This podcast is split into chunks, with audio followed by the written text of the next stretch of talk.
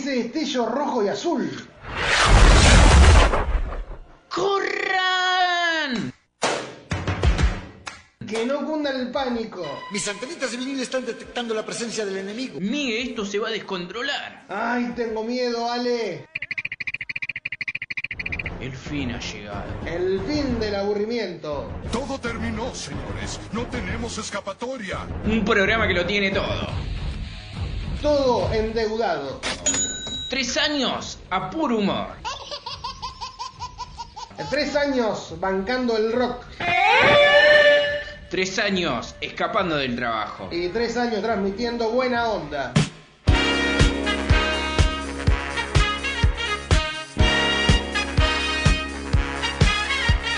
Polos opuestos. Seriamente divertido.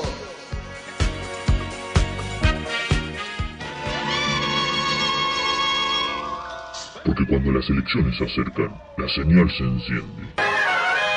Y ellos aparecen. De todos los confines cósmicos del universo se reúnen aquí. Políticos en campaña.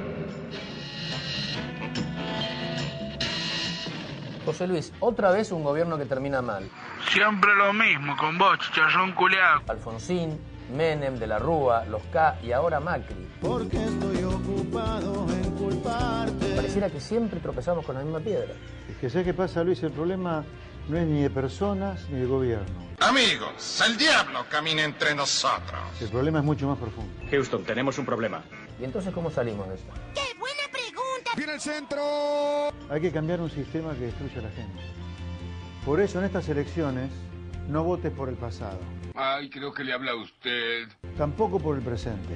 Animate al futuro.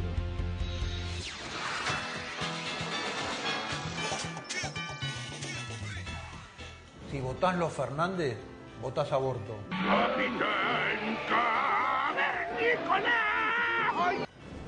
Los que hoy dicen defender al Estado lo robaron.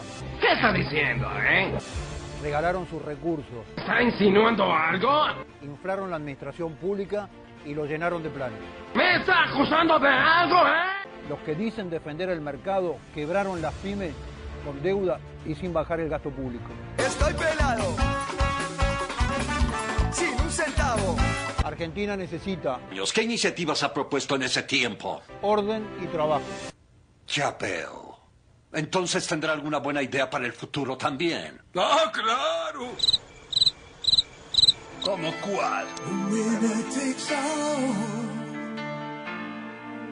It's the thrill of one more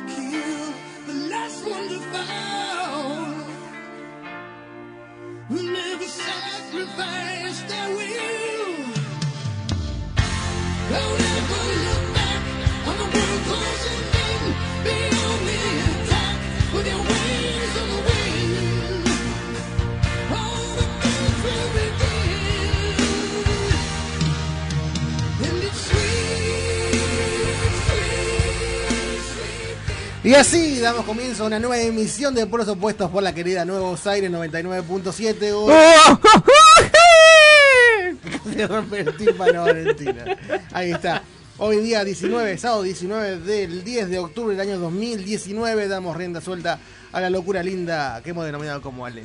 Polos opuestos. Ahí está, estamos en Polos Opuestos. Eh, día espectacular, día. un día Día primaveral. Casi, casi despejado, casi despejado. Sí, está todo despejado, mire. Eh, a mi izquierda tengo al señor Valentino. ¿Cómo andás, Valentino? Todo tranquilo, ahí está.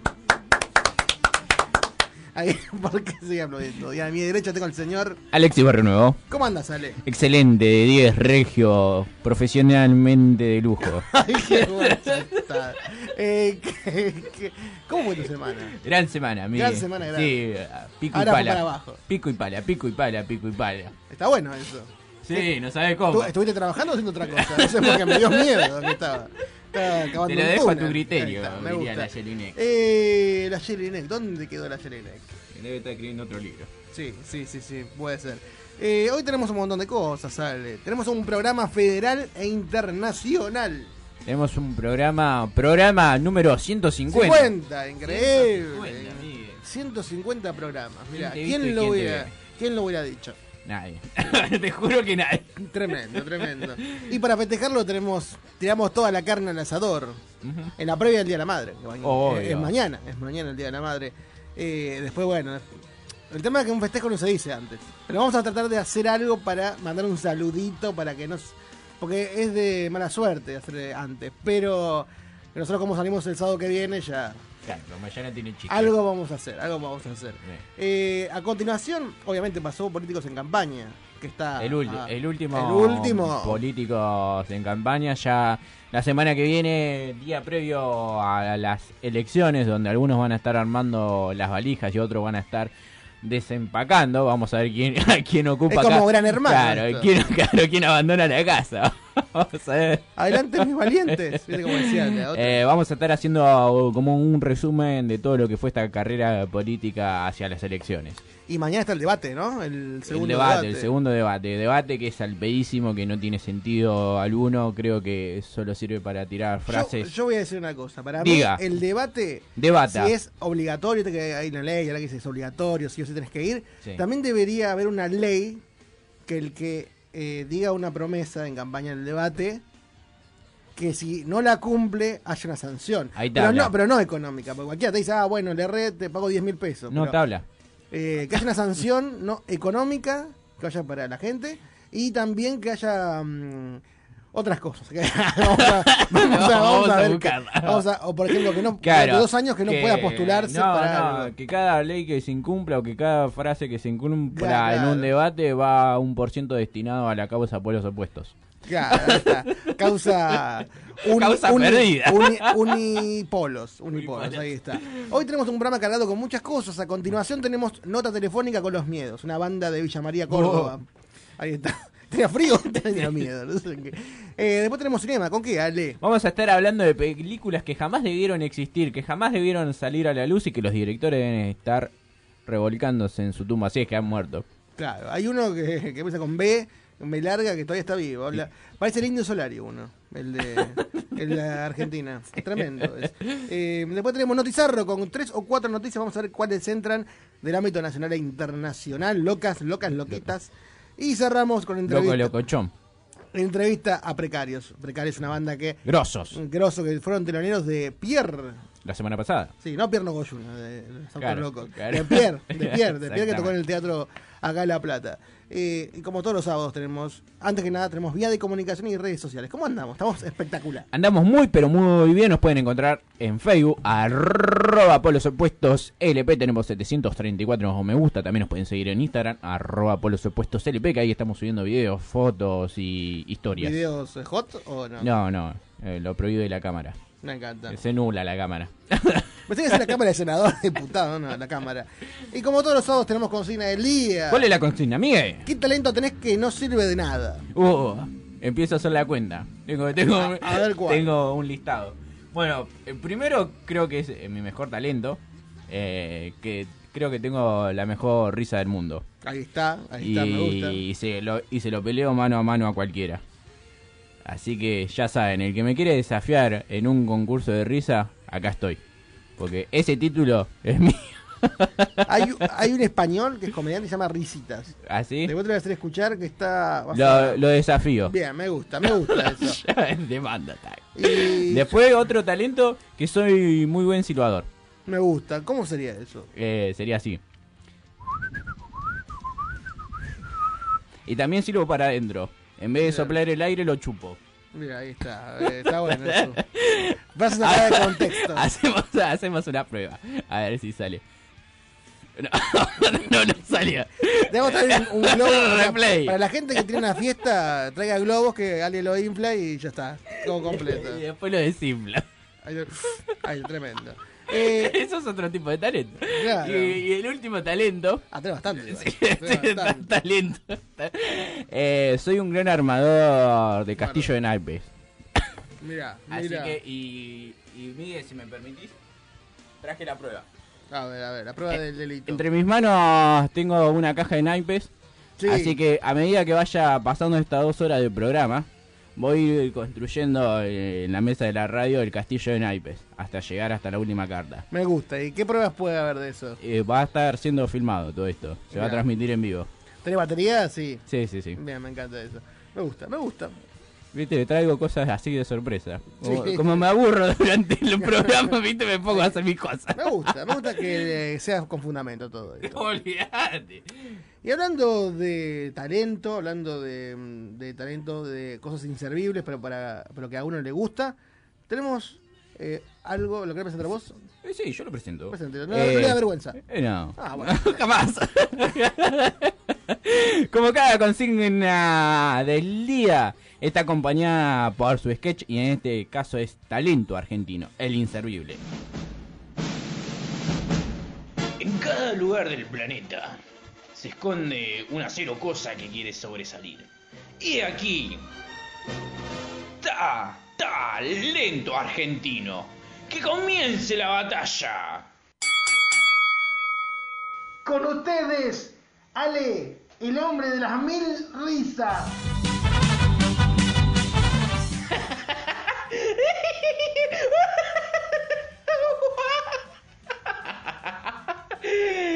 Ah, creo que es la única. Y aquí viene Miguel, el hombre que hace las voces del Arguilucho, Pucho y a Mickey Mouse. Habla más fuerte que no te escucho. Pero doctor Neurus. y ahora vamos por las mouse herramientas. Y tengo más, señor presentador. Mentira. Esas son las únicas que tiene y no hace nada más en todo el día. Yo lo conozco. Uh, eso tuvo que doler. ¡Ay, Collagolda! Mentiras, calumnias. Yo soy más que una frase graciosa. En cambio, yo puedo viajar de un punto del mundo a otro, pero solo con la mente. ¿Y eso para qué sirve? Es como viajar a otro lugar, pero gratis. Mira yo, yo además puedo, puedo, a ver, puedo hacer maratón de series sin cansarme todo un fin de semana. La otra vez vi todo Breaking Bad y al terminar me agarraron unas ganas de fabricar. Ah, eso no es nada, basta. Me cansaste. Me voy a ir con el grito de guerra de todos los sábados. Yo también. Salvemos por los opuestos. Eh, volvemos al programa. Y dale.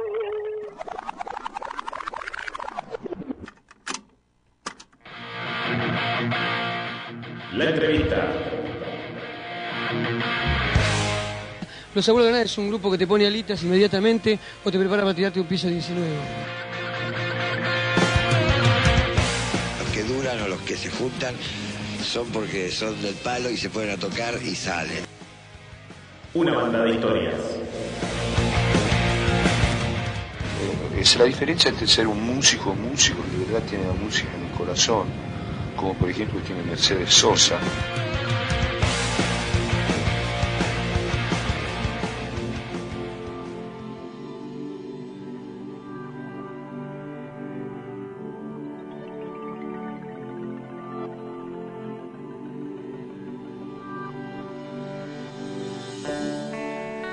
Ahí, ahí, con este clima de relax, se podría decir, estamos en comunicación telefónica con Javi de Los Miedos. ¿Cómo anda Javi? ¿Cómo va? ¿Todo bien? Todo tranquilo, ¿cómo anda todo por allá? Bien, bien, una jornada tranquila, va. Tranquila, una forma de decir, porque esta noche se, se nos casa el guitarrista de la banda. Ah, ¿se casa? ¿Se casa? Sí, sí, sí, estamos en, eh, previo a la fiesta. Mira, ¿por qué?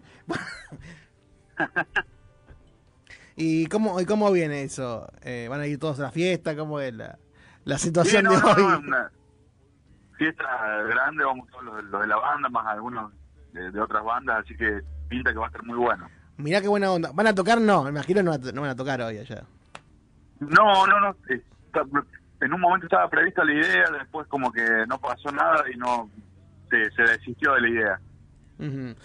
Y ahora corriéndonos un poquito del tema de la cas- del casamiento, ¿cómo, ¿cómo vienen ustedes como banda, el presente? Nosotros el presente de la banda lo, lo venimos viendo bastante bien, porque, bueno, somos una banda que nace a finales del 2015 Sí. eh, y todo lo que nos ha venido pasando en estos últimos años ha sido más que bueno.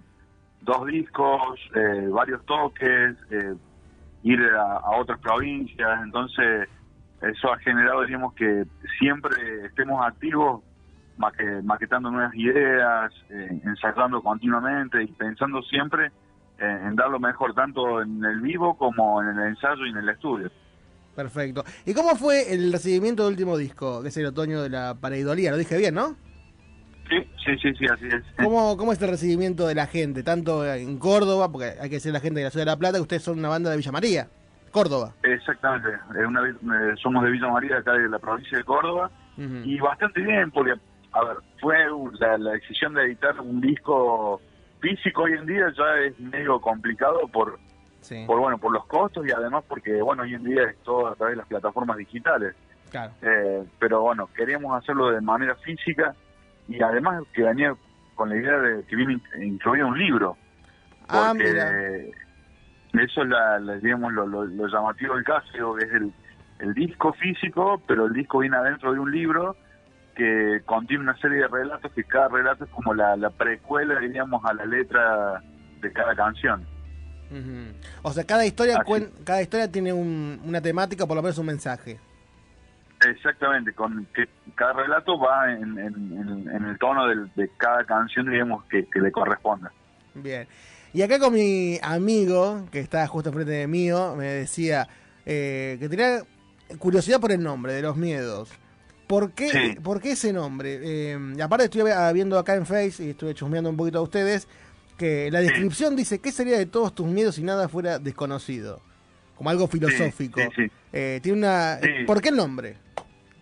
El, el nombre de, de la banda eh, remite, diríamos, al- a, a los miedos de, de- de- que tenemos todos en todo momento, desde la infancia hasta después de adulto y cómo eso va variando eh, desde, desde el miedo a la oscuridad hasta el miedo a, a quedarse sin trabajo, o sea, miedos Ujú. cotidianos, miedos que están siempre todo el, todo el tiempo con uno y, y que han ayudado y que ayudan, diríamos, a la, a la persona, valga la, valga la paradoja, diríamos, a, a seguir estando y a sobrevivir.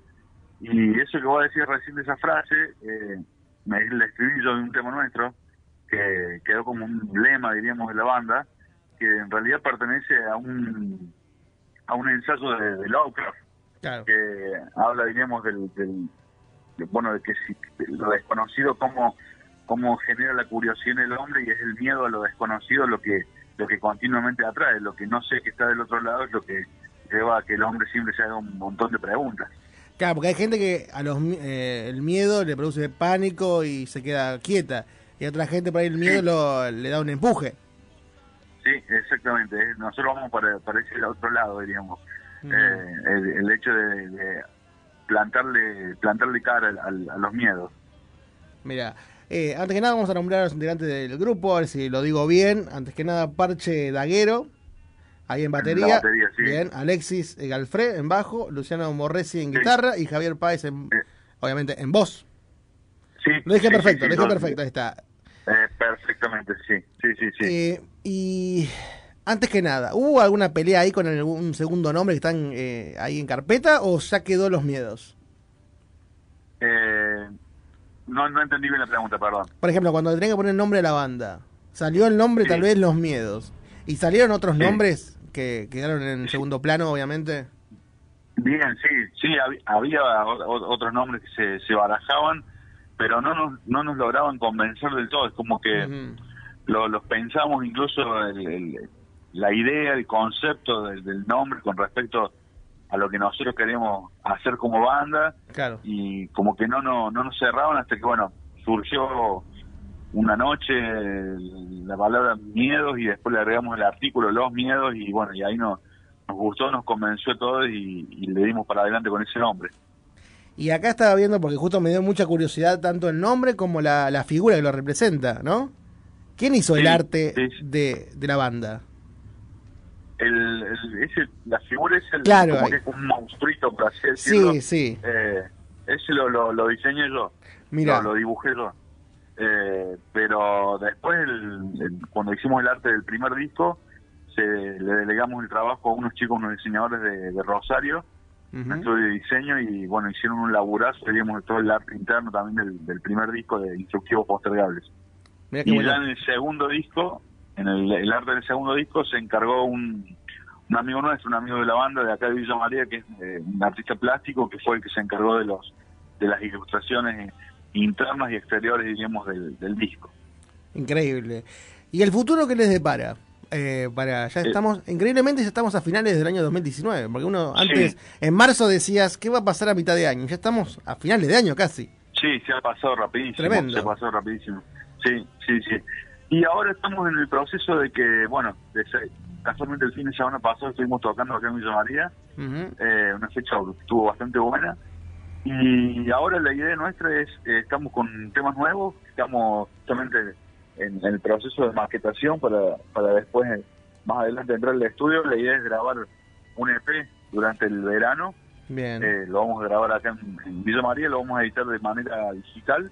Las Mira, plataformas no, va- bien. no va a tener salida física, pero y a partir de, de ese EP y más el, el disco El Otoño y la Padeola, seguirlo mostrando donde donde pinte, digamos. Ahora, la idea también ahora en el verano pueden surgir fechas en lo que es el, el circuito serrano de acá de Córdoba, donde hay Bien. muchos eh, bares y demás, que donde también se, puede tocar y está bueno la movida que se genera. ¿Están lejos ustedes, eh, o sea, la movida en Córdoba Capital eh, es distinta a la de Villa María? ¿O, o en todo Córdoba tiene una movida propia cada, cada lugar? Cada- yo creo que lo, lo bueno que tiene últimamente, lo, lo que, lo que ha sucedido particularmente, hablo de Villa María, Sí. se ha generado en estos últimos 10, 15 años, diríamos, una, un- una movida de bandas eh, con que son, diríamos, que sucede únicamente en- acá en Villa María. Eso eh, se, se debe también gracias a que hace un tiempo hubo un bar acá muy conocido que se llama se llamaba Mundo, eh, donde fue un influir constante de, de bandas de todo tipo, todos los fines de semana, eh, durante todos los años, y eso generó que un montón de, de bandas se, se generaran, se armaran, incluso estuvo bueno porque el intercambio constante con, con bandas de afuera, bandas de La Plata, han venido muchas a, tocar ahí a, a- acá Mundo. No sé, de, de, por ejemplo, Señor Tomate, Sí, sí, Milordo, bueno, el Mató un. Policía Motorizado. Eh, un montón de bandas que han venido siempre de La Plata hacia acá Villa María y siempre tocaban en ese bar. Mira qué buena onda eso, no, no lo tenía en mente, pero está bueno para, eh, para un futuro, tal vez, tal vez pueda, muchas bandas de La Plata puedan ir para allá, darse una vuelta y tocar y hacer lo que les gusta. Eh, Sí, sí, sí, en- Cuando estuvo ese bar estuvo muy bueno porque eh, era un era un ida, y vu- un ida y vuelta constante, digamos, de, de muchas bandas que, que venían de La Plata, de Capital Federal, de Rosario, de Mendoza, de San Luis. Entonces estaba muy bueno lo que se había generado. Está muy bueno eso. Javi, antes que nada, agradecerte por la nota telefónica esta, que ha sido un lujo para nosotros. Eh, y cuando quieran, le sacamos otra nota telefónica para hablar sobre alguna fecha que tengan en carpeta. Así que ha sido un gustazo para nosotros, en serio. Dale, muchísimas gracias porque, bueno, está buenísimo que hacer un poquito más conocido lo nuestro, en este caso en La Plata, una ciudad que nosotros siempre, desde lo cultural, siempre le hemos mirado, digamos, como un, un faro desde acá, porque desde la literatura, la música y todo, siempre ha sido un lugar eh, increíble para, diríamos, de todo lo que uno ha leído y lo que ha escuchado, ¿no es cierto? Claro. Así que muchísimas gracias a vos, Miguel, por, por darnos esta oportunidad a nosotros como banda, como para darnos a conocer. Dale, te mando un abrazo y terminar el fin de semana con todo. Dale, muchísimas gracias y un abrazo para todos por allá. Un abrazo, ahí pasó Javi, integrante, parte integrante de Los Miedos, una gran banda, una gran banda eh, de Córdoba Capital Villa María. Así que, ¿qué pasa? Linda nota. Ah, linda nota, muy linda nota. Eh, ¿Algo para agregar? No, no. Bien, me encanta. Porque vino rápido, así dije basta.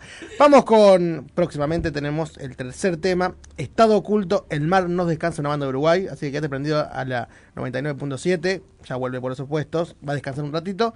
Y mm, antes que nada, te tengo que agradecer a vos por estar acá en el segundo programa.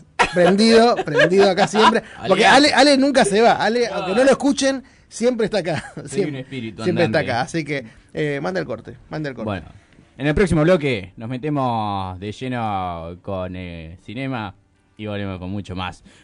¡Polos opuestos!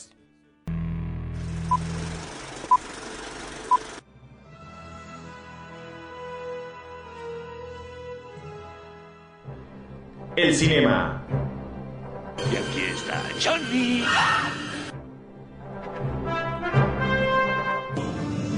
Yo soy tu padre. Bienvenidos a Jurassic Park. Tu entrada a la pantalla grande. Tres empanadas que le sobraron de ayer para dos personas. Mis pollos, pero sabrosos.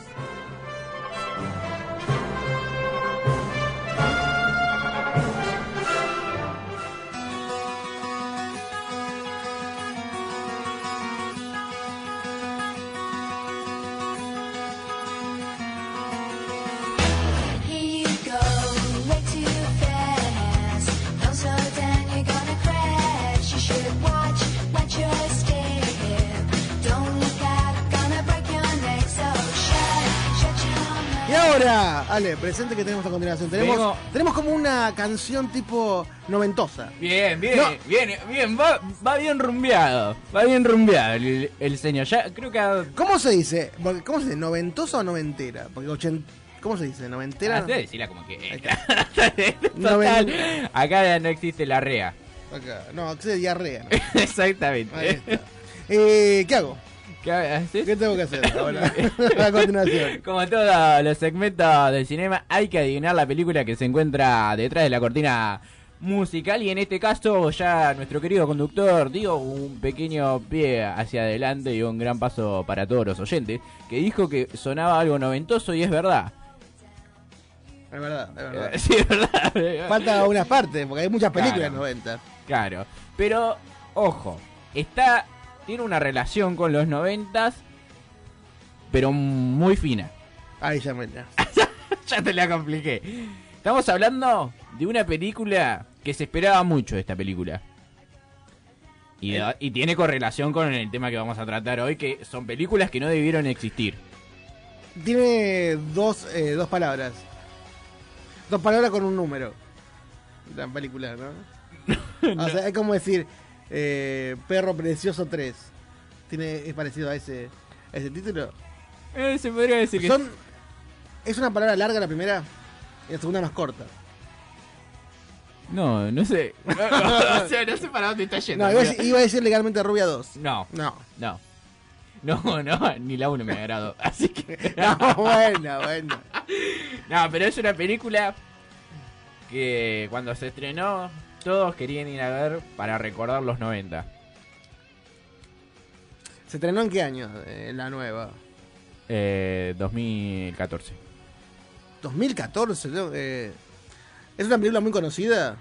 La de la anterior, la primera. Sí, sí, sí, muy. Eso, eh, esas películas de culto. Es- eh, tiene una canción muy movida, no parece de terror y suspenso, parece como tipo No, no, yo no dije que era de terror. No, no, por eso, pero no parece de terror, por como no, que- no Ah, eh, tiene otra palabra. No. ¿Qué Eh. estabas por decir? Scream. No. Ah. Si querés, escuchamos la Va, primera sí, pista. sí, sí. Vamos a escuchar la primera pista, así se van orientando de qué película se trata. Le escribiste una carta, debes saber dónde vive. Sí, la encontré en una página de adopciones.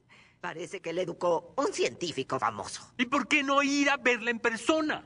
¿Hablan en serio? ¿Me ayudarían con eso? Está decidido. Sí, con esta carta y nuestra inteligencia superior, tú y tu hija tendrán una reunión familiar en menos de lo que esperas. Aquí es. Del 67-65 de Elmwood. ¿Te ves nervioso? Estoy nervioso. Voy a conocer a mi hija y no sé qué decirle. Eso es fácil, Harry. Haz plática casual de por qué faltaste a sus cumpleaños, fiestas y graduaciones. Un par de chistes de genitales para relajarla y ¡pum! le sueltas lo del riñón. Ok. ¿Y si dice que no? No va a decir que no. Es fruto de tu entrepierna. No mame ni tu mamá. Eres la viva imagen de tu madre. Ay, qué par de pendejos. Esta es la dirección del remitente. La de ella está del lado donde está la estampilla. Ahí pasaba la pista. Yo pensé que te iba a orientar demasiado con la pista. Dije, Eh, tengo una película tenga. que empieza con J. ¿Será esa no? No sé, diga No, nombre. Jumanji 2. No. Pero tampoco. Nada, que ver. No. Eh, a ver. Yo no te, yo con no te el la género, con el género ya está. Eh, con el género es una película de comedia. Ah, viste, yo sabía que era comedia. Sí. Vi- es como, esto es como pelar un plátano, una banana. Tenés que, tenés que ir despacio, Miguel. Ya más o menos le vas a... ¿Zoolander 2? No. Ah, No, no, porque no me gustó ni la primera, así que... yo no la vi tampoco. Pero es esa película do- donde esperaste demasiado tiempo para verlos. Mucho, o sea, hubo mucho tiempo entre la primera y la segunda. Sí. Ah, Tonto y Redondo 2. Bien. Bien, bien, bien, bien. ¿Y el papelito? No, no, no hay papelito. El único que tenía era un castillo de naipes y me lo tiraste todo. Porque yo venía re bien. Y yo venía pisteando como un campeón por la tercera línea. Y Emilio dijo: A ver, déjame intentar. Y me derrumbó todo el castillo de naipes. Destruyendo todo mi talento que tengo. Calumnias. Así que ahora, ahora voy a subir una foto de cómo Miguel se vengó de lo bueno, del buen armador de naipes que soy. Y hablando un poco de la consigna, eh, Nico que está del otro lado nos dice, soy un capo doblando remeras. No cualquiera dobla remeras. No, No, yo doblo pantalones. Yo doblo esquinas, ¿sabes? Entonces voy y doblo la esquina. Eh, todo para Chaco. Sí, A la gente le gusta el humor básico. ¿eh? Olvídate. No. Más básico que polos opuestos. El abajo de básico. Claro, bien. Claro. Olvídate de la primaria. Olvídate del CBC. Claro. La más tomada. Sí, Eh, ¿El CBC se dice? Ah, eh, sí. El CBC, ¿no? Sí, CBC sí, igual que la- Sí, sí, Mira, exactamente. razón. Si lo decimos tres veces, Apa- aparece. Eh, pero bueno, mira, yo, Bueno, CBC, claro, tenés razón. Bueno, como nuestro querido conductor decía, la película que se esconde detrás de la cortina musical es Tonto y Retonto 2. Obviamente la 1 que se estrenó en 1994 fue un gran boom para la época debido a la incursión y la explosión magnífica de Jim Carrey que hacía del personaje de, eh, de Troy. Y, y bueno, y también está su querido colega Harry, que esa dupla de tontos eh, hizo explotar los cines de la década de 90. Pero hay que decir que cuando salió la 2 muchos esperaban volver a reencontrarse con esos dos capo cómicos. Pero la película pasó de ser humor a dar vergüenza de cierta manera. Porque ya es como si iban al extremo de lo grotesco. No deja de estar buena la película. Pero no es eh, lo que se esperaba con respecto a lo que fue la primera. Viste que cuando pones la vara Está alta... muy, ara, eh, muy, ara- Muy ara, muy ara, muy alta la vara. aro, aro. Claro. O sea, es como que estás comparando algo de culto con algo que viene después. Si no hubiera estado esa película número uno, por ahí la dos subía escalones, ¿o no? Y puede ser. Pero bueno, hay que decir que ya vemos tanto a Jim Carrey eh, y a... Y el otro, el señor eh, con el pelo chistoso. Bueno, vamos a llamarlo el señor X, pero no me acuerdo el nombre. Eh. Y le pido disculpas porque ha trabajado en muchas películas buenas. Eh, Igual siempre me pareció que Tonto y Retonto, no digo que era una copia, porque hay que ver cuál salió primera, pero es que era como un, pa- un parecido a la película del, del hombre este, que eran dos también, que eran que tenía una banda de rock, ¿te acordás que saca, eh, tenían un programa? Ah, sí, era, sí. era, era un paralelismo, no, era, no sé quién copió a quién, pero era como... Pero bueno. Tonto y Retonto tenía otra temática. Sí. No, no estaba relacionada con el rock.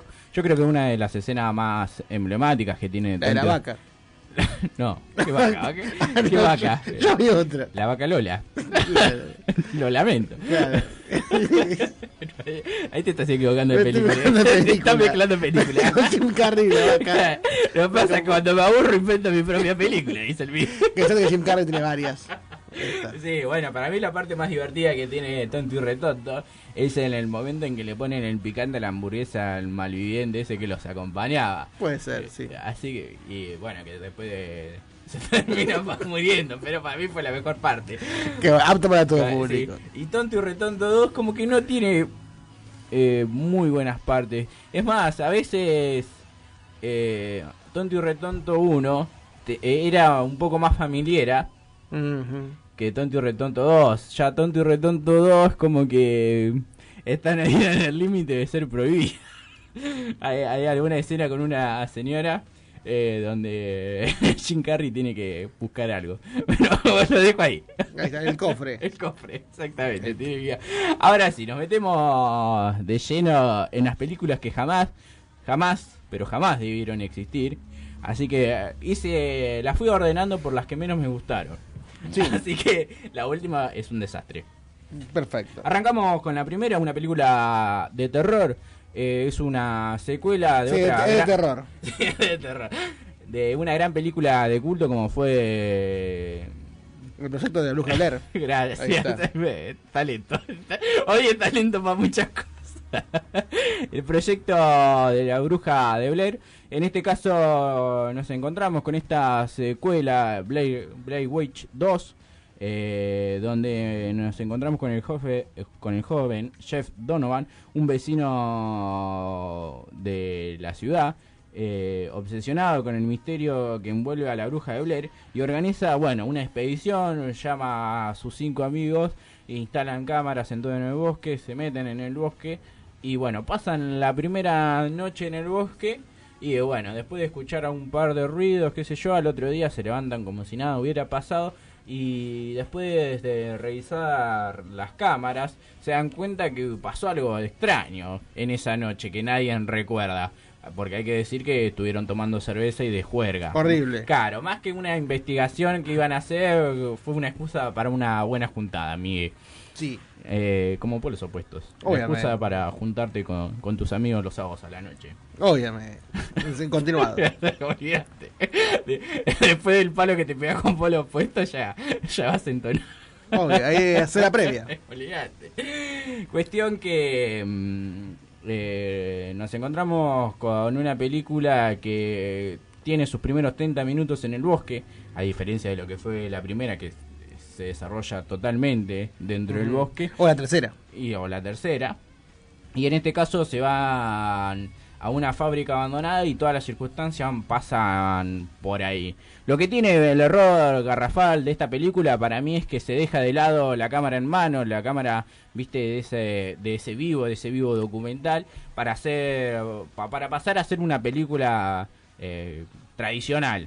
Entonces dejan de lado lo que tuvo, lo que le dio gran éxito a la primera y termina decayendo un montón. La película no tuvo obviamente la recaudación necesaria y es más, creo que estuvo poco en el cine y se terminó difundiendo más por DVD que otra cosa. Hay que decir que también pasaron muchos años de lo que fue la primera película que fue en 19 eh, en la década de 90 y esta que fue se grabó a partir del 2004-2005.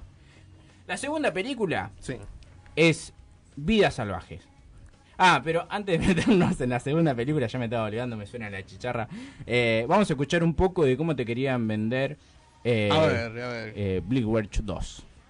Después de conocer la escalofriante historia, cinco desconocidos vuelven al bosque a descubrir la verdad. Pero uno de ellos tiene un secreto que desatará la maldición. Si no crees en la bruja de Blair, ¿se puede saber por qué demonios has venido? Disfruté con la película. Pensabas que no era peligroso entrar en el bosque, pero la bruja ha vuelto.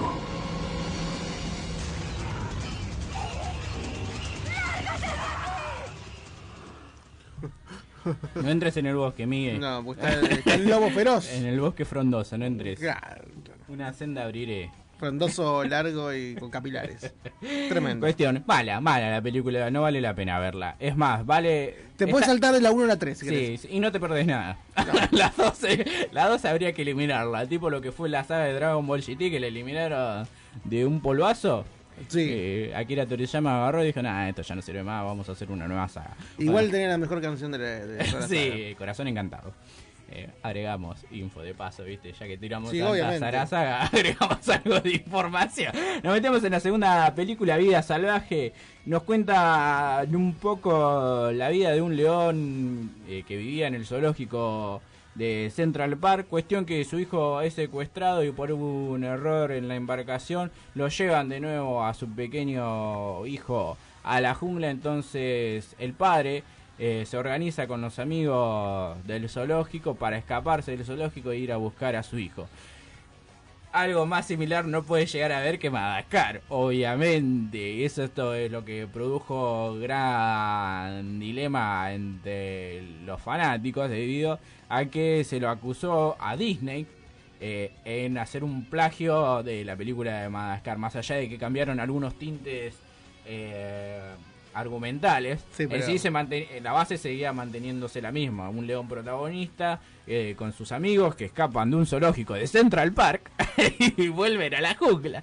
Entonces es todo, es todo muy parecido a Madagascar. Supuestamente eh, esta película la produce el hijo de Walt Disney, Mira, Willito. Cuestión que en esta época eh, Walt Disney se había peleado con Pixar y entonces empezó a producir como sus propias películas. Le salió mal. Por eso después se volvieron a unir con Pixar. Pero en este caso el hijo de Walt Disney dijo que eh, lo que pasa es que se estaban produciendo las dos al mismo tiempo y Madagascar se estrenó antes. Y entonces por eso después se lo considera copia vía salvaje. Pero bueno, la película es mala. Muy mala, apenas te causa gracia. La animación es pésima debido a la salida de Pixar.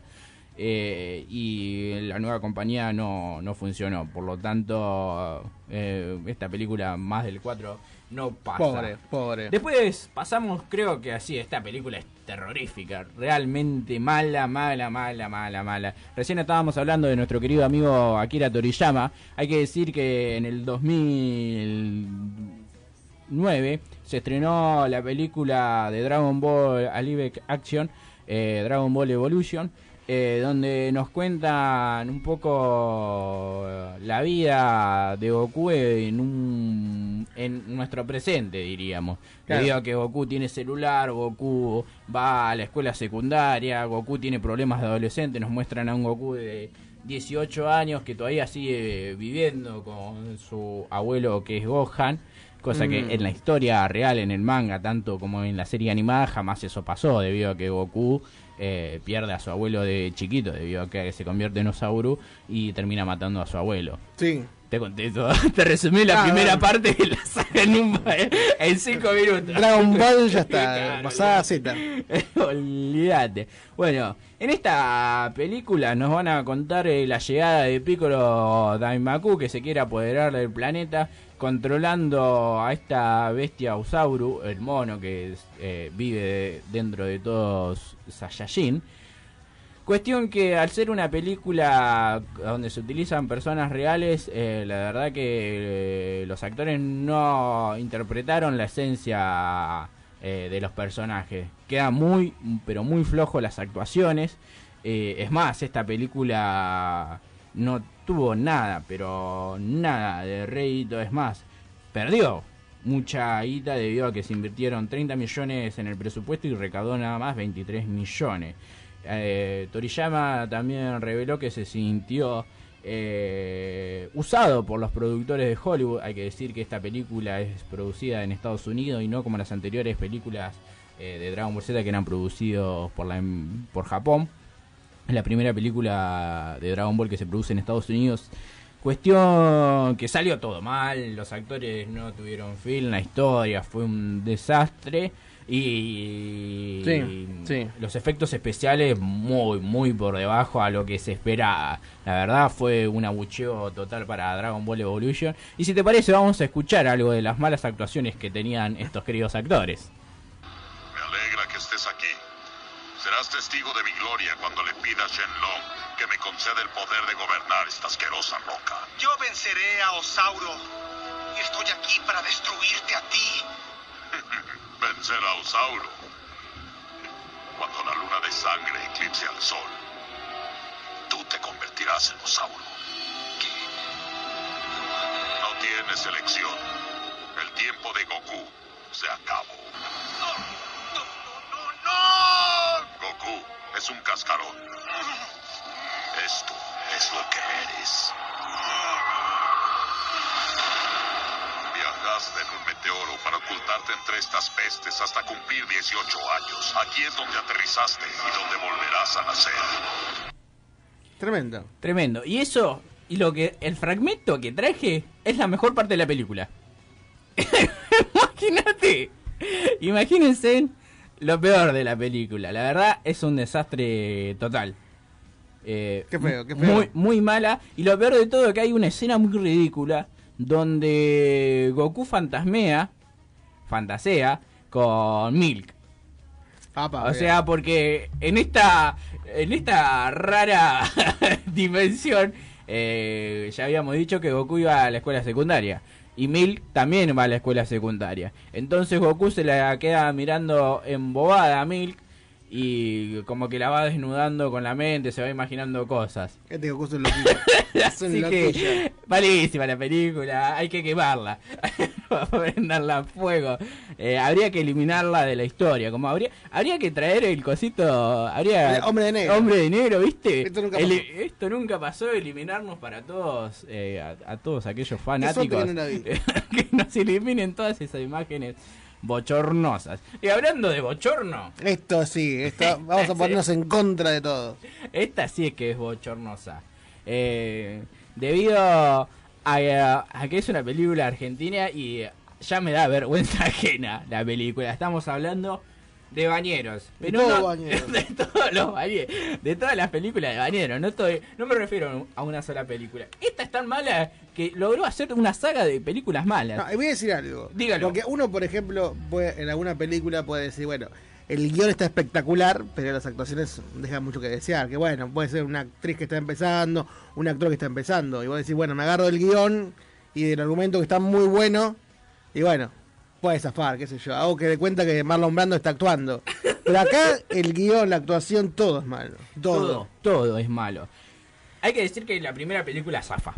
Eh, Los bañeros más locos del mundo, que viene a ser una segunda de Brigada Z eh, o, o Brigada Explosiva. Hay que decir que nos encontramos con Emilio Dizzi, Gino Reni, ¿Vivo? Sí, Carámbula y Fernando de la Rosa. Este grupo de amigos se unen y terminan en la playa de Mar del Plata. Aparecen, Sí, sí. aparecen ninjas, eso ellos lo cagan a trompadas, resuelven el misterio que hay detrás de, de, de la playa y terminan ganando. Cuestión eh, que dijeron, bueno, salió bien la primera, vamos a hacer una segunda. En esta agregan a Guillermo Franchella para darle un toque más de humor y bajar un poco más el presupuesto. Decidieron eliminar a Gino Reni, a Carámbula y a Fernando de la Rosa. El único que quedó fue Emilio Dizzi. Así que también malísima la película, La Playa Loca, la verdad mm, que es peor que la primera, así que ya eso es decir mucho. Y como si esto no fuera peor, los caraduras de los productores y el director decidieron hacer una tercera película.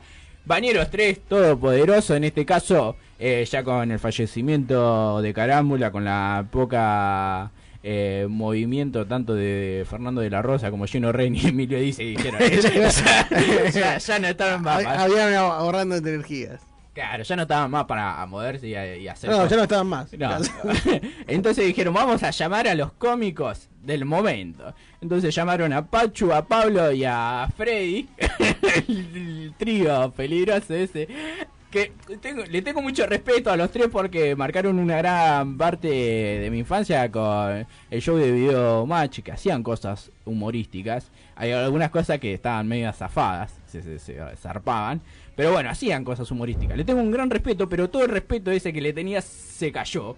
Compañeros 3. La verdad es que ya Sí, sí, sí, sí, el argumento de todas las películas No tiene argumento, es lo mismo. Bañeros que van a la playa, que no son bañeros, que ofician de ser bañeros.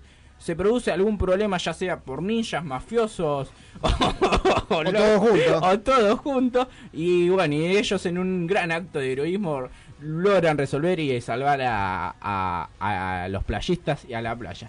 Pero en este caso decidieron hacerlo como mucho más eh, se podría decir, y dijeron, "Bueno, vamos a darle superpoderes.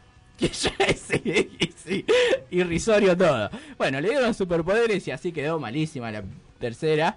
Y bueno, dijeron, bueno, ya está, listo, ya lucramos lo demasiado. Pero el director agarró y dijo, no, no, hay que seguir con esto. Rodolfo Ledo dijo, vamos a hacer una cuarta película que le tengo toda la fe del mundo. Y así volvieron. Bañeros rompeola. La historia es la misma. Bañeros, playa, ninjas.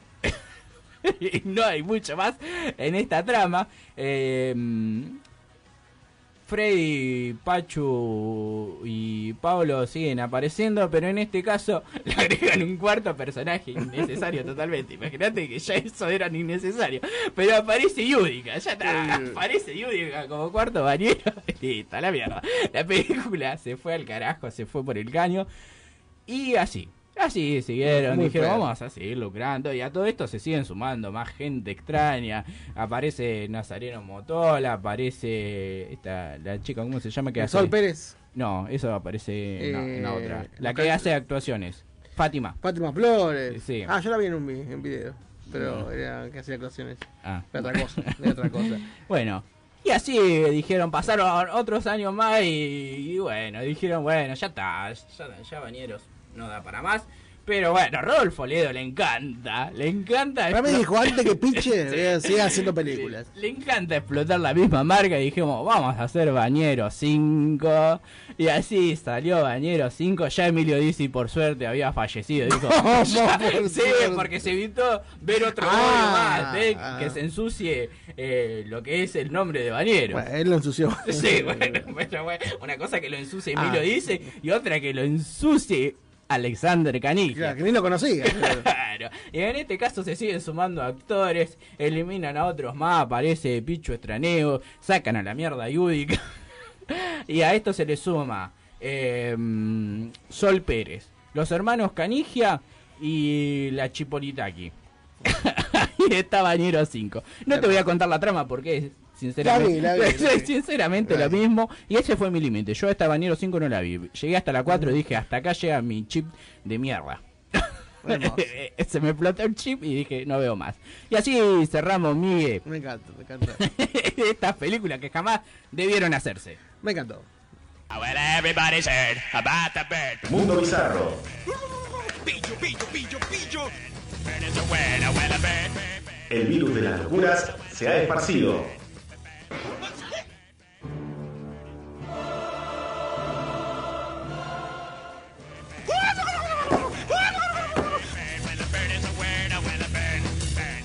Y no hay dosis para combatirlo. Esto se va a poner feo. ¿Qué onda?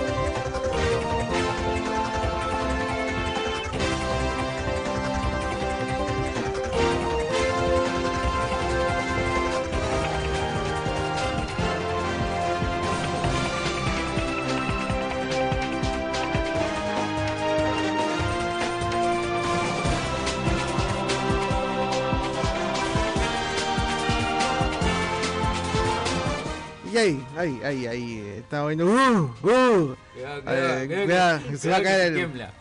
Va a Cae, caer, va a to- caer el castillo. Todo, todo cae. Hay pruebas fehacientes de que el castillo está saliendo para adelante. Me encanta eso. y a continuación, Ale, ¿qué tenemos? sí, vamos a hacer el programa. Notizarro. Notizarro. ¿Qué fue lo que pasó en pocas palabras? Y lo que pasó es que, bueno, yo venía pisteando como un campeón. La cobertura de lo ridículo. Concretado la nota, me Pero no, gusta. ¿por qué te vas? Por favor, por favor. Yo no soy payasa de nadie.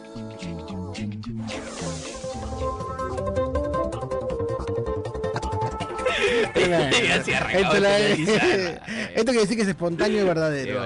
No es que ponemos cara seria cuando nos vamos. No, o sea, la seguimos. No somos caritas, como Ya. los políticos. Ya, obviamente.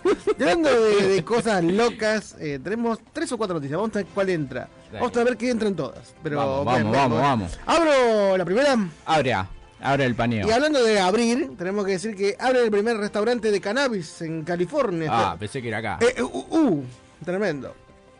Se llama el Lowell Café en West Hollywood. Se convertirá en el primer restaurante y salón de servicio completo en EEUU En ofrecer cannabis. sí, y cocina de la granja a la mesa. O sea, no es que te dicen, bueno, tienen 50% de cannabis, tienen todo cannabis. Claro. Es cosecha 100% natural. Claro, sin embargo, la gente que puede entrar ahí solamente puede, eh, o sea, mínimo tiene que tener 21 años, la gente que, que quiera entrar. O sea, no puede entrar una persona que tiene 12 años. Tenés que tener 21 años para poder consumir todas esas cosas. Está bueno eso. Según el sitio web dice, eh, fue uno de los ocho establecimientos que obtuvieron una licencia de consumo de cannabis en Hollywood.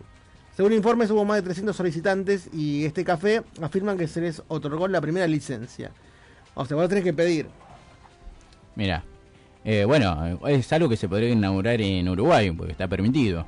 En Uruguay sí está permitido eh, para consumo personal, eh, es así. Eh, dice, el sitio describe el restaurante como un espacio acogedor para los conocedores del cannabis y que sienten curiosidad para probar algo. Porque no es lo mismo eh, fumar un... ¿cómo, se- cómo es un sinónimo de la marihuana? ¿Cómo se le dice? Un, Si estaría, un si- cigarrillo. Si, estaría Feynman. Claro. No es lo mismo un cigarrillo armado con cannabis que usar la cannabis para hacer comidas. ¿Estás haciendo apología? No, no, no estoy Te hablando. te hablando- diría Feynman. no, Estoy hablando lo, lo que, es, que no es lo mismo fumarse un cigarrillo de marihuana que usar el cannabis para hacer una comida. Claro, eso vos sabés. No, yo nunca comí nada. No, no- no sé nada. No sé nada. El chef Andrea Drummer creó el menú que Café llama el primero de su tipo. Eh, el menú reflejará los sabores de California con su experiencia de la granja a la mesa, tanto para la cocina como para el cannabis. Va a abrir en septiembre del año 2020. Mira, oh, todavía, bueno, el año que viene. Sí. Bueno, todavía falta un año. Así que a, aguantar ansia. Para mí es una buena manera de sacarte plata. ¿Qué querés que te diga? ¿Cómo sabes si tiene... Si tiene... Sí, porque te, te levantás del asiento y... ¿Dónde estoy? No, bueno, es que te, que te pega re duro. Al toque. Es más, es más, no, eh, yo me tomé un café claro. antes de, venir a trabajar. Claro, es más, terminás de, de consumir y te levantás y quedas como lo de Contempome, ¿viste? Que y hace mandíbula. Claro. tremendo, tremendo. No, te- ah, vamos ¿Te, a- imag- te imaginas que termina el menú y le decís, eh, señor, esta es la cuenta? Y vos decís, no, no, yo veo 20 pesos acá. Y le dan 20 mil, ¿viste? ¿no? Hay que ver cuánto te cobran el café. Tremendo. Tremendo. Eh, salgamos de acá, maravilla, diría un relator. Nos metemos en la segunda noticia del día. Yo lo veo a mí con una ansia, no sé si porque le encantó la noticia, pero no sé, hay algo raro. ¿Cuál, de la mujer? No, no, de- de- del restaurante. Pero en esta segunda noticia se casa con una mujer de 81 años para evitar el servicio militar. Oh. A finales del 2017, Alexander, y no Canigia, eh, con Raityuk, un joven de la ciudad de Ucrania, bienista. Gente, me mata con el nombre. Recibió su. No, esto, esto porque es todo real. Que sí, olvidate. No le pusimos pancho. Olvidate. Eh, la gente no está viendo nada. Fue raro eso. Están pasando cosas paranormales. Me están machando cosas raras. Sí, sí, me están derrumbando el castillo. Cuestión, vamos de lleno, porque si. Eh, hay que decir que el joven debía presentarse a la comisaría militar más cercana para alistarse al servicio militar eh, de un año de su país. Todos los hombres ucranianos sin discapacidad entre 18 y 26 años deben someterse al servicio militar. Con una sola excepción, si tal hombre fuera responsable de cuidar a una persona discapacitada, estaría exento de este servicio. Acá sería muy conocida como la colimba Claro. que ya no existe más, sino ahora se llama Servicio Voluntario, ¿cómo es? Eh, lo que inauguró la Bullrich. Eh, Eh, servicio volu- voluntario o algo así. Sí. De, la, de bueno, la Argentina. Disfrazalo. Así que Alexander de alguna manera convenció a la abuela discapacitada de 81 años No, mi hijo. de su primo para que se convirtiera Ah, en, su su, primo. en su esposa. Y la pareja lleva casada casi dos años. Bien. Yo pensé que se había casado con su propia abuela y yo me había asustado. Yo no sé si se casó con, con el primo. No sé cómo era la cosa. Cuestión que Kondratiuk tiene ahora 24 años, así que después de dos años más se volverá demasiado viejo para someterse al servicio militar y probablemente se divorcie de su querida anciana amada. Hay que decir que el joven sigue negando de que se casó para evitar el servicio militar. Dice que él se casó porque está enamorado profundamente de la abuela de su primo.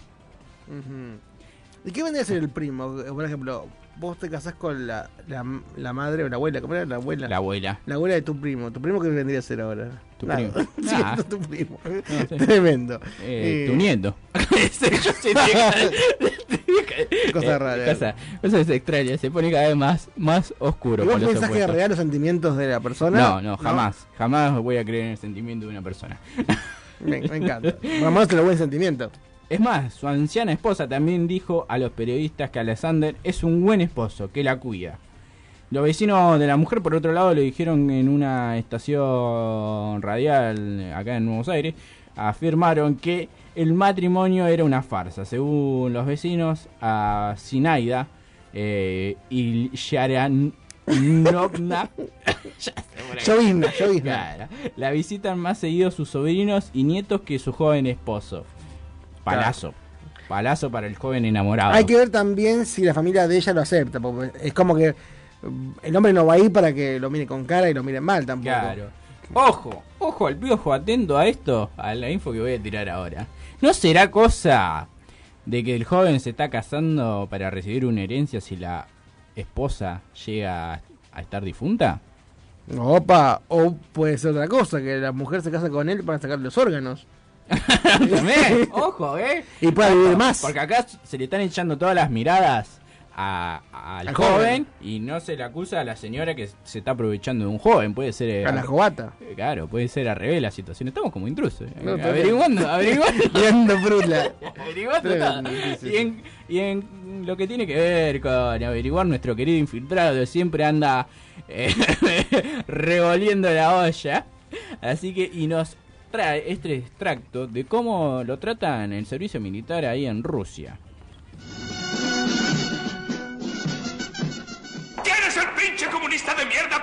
Marica, que acaba de firmar su sentencia de muerte? Señor, yo lo dije, señor. Vaya, con que sí, idiota. ¿Qué tenemos aquí? Un pinche burlón, el recluta burlón. Admiro tu honestidad. No vas a reírte, no vas a llorar. Aprenderás punto por punto, yo te enseñaré. Levántate, ponte de pie. Eres tan feo que pareces una obra de arte moderno. Bueno, con ese trato muy poco le gustaría hacer el servicio militar. Militar. Así que ojo al piojo. O sea, si quieres evitar eh, algo, alguna cuestión, casate con una anciana. Es mi reflexión sobre todo esto. Si te parece, Miguel, vamos a la última noticia. La hice otra, digo yo. Eh, dígala usted. Dale, bueno, me tiro. Trabaje, Eh, trabaje un poco, porque si no me llevo todos los elogios yo. Me llevo toda la plata. Eh, tenemos que. Todas las monedas. Eh, ah, otra cosa, que las el billete de 2 pesos y de 5 ya no funcionan más, ¿viste? Sí, Ya... el de 2 pesos, el de dos pesos hace Ah, el rato. dos sí, el dos sí. El de 5 pesos va a dejar de funcionar ahora en febrero. Así que le decimos a la gente que agarre los 5 pesos y lo. Claro, claro, sí, sí, que lo invierta en la bolsa. Claro, no, no sé en qué bolsa. La bolsa de lo mandado. Tenemos que decir que hay un alcalde que usa un doble de cartón en los eventos oficiales para a los que no puede asistir. Ah, mira qué curioso. Está bueno Porque eso. yo había escuchado, eh, me entrometo un poco en la noticia. Entrométase. Eh, yo había escuchado que hay un presidente de no sé qué país que utiliza a veces un, animal felino para suplantarse. Ah, sí, sí, sí, sí, sí. Eh, anda rondando esa teoría. Sí, sí, sí, un gato. Sí, sí. Ahí está. Así que no solamente se utiliza cartón. Mira, qué cosa rara, mira, y se mueve ese gato. Sí, sí. No sabe cómo trepa. Ahí está, se va moviendo ahí por todas Sí, las fechas. sí, sí, por todo, por toda la 9 de julio. y es más, eh, asistía a Tiro Gargamusa y le, le hacía la voz Sí. después. Tenemos que hablar en serio, que es un alcalde de la ciudad de México, que ha sido criticado por miembros de su comunidad, de la misma comunidad. ¡Pinche cabrón! Sí, chingado. no hablaban así. Eh, Yo no por, sé ni de- lo que está diciendo. Por desplegar un doble de cartón de tamaño real en eventos en los que no podía asistir físicamente. Mirá qué Increíble. manera innecesaria de gastar plata. Tremendo. Moisés Aguilar Torres, el alcalde de Pichu, Pichuclaco. A donde viene Pichu Estraneo. Claro, ahí está. sí, sí, sí. O sea, Claro. ahí está. Eh, escupí todo el coso.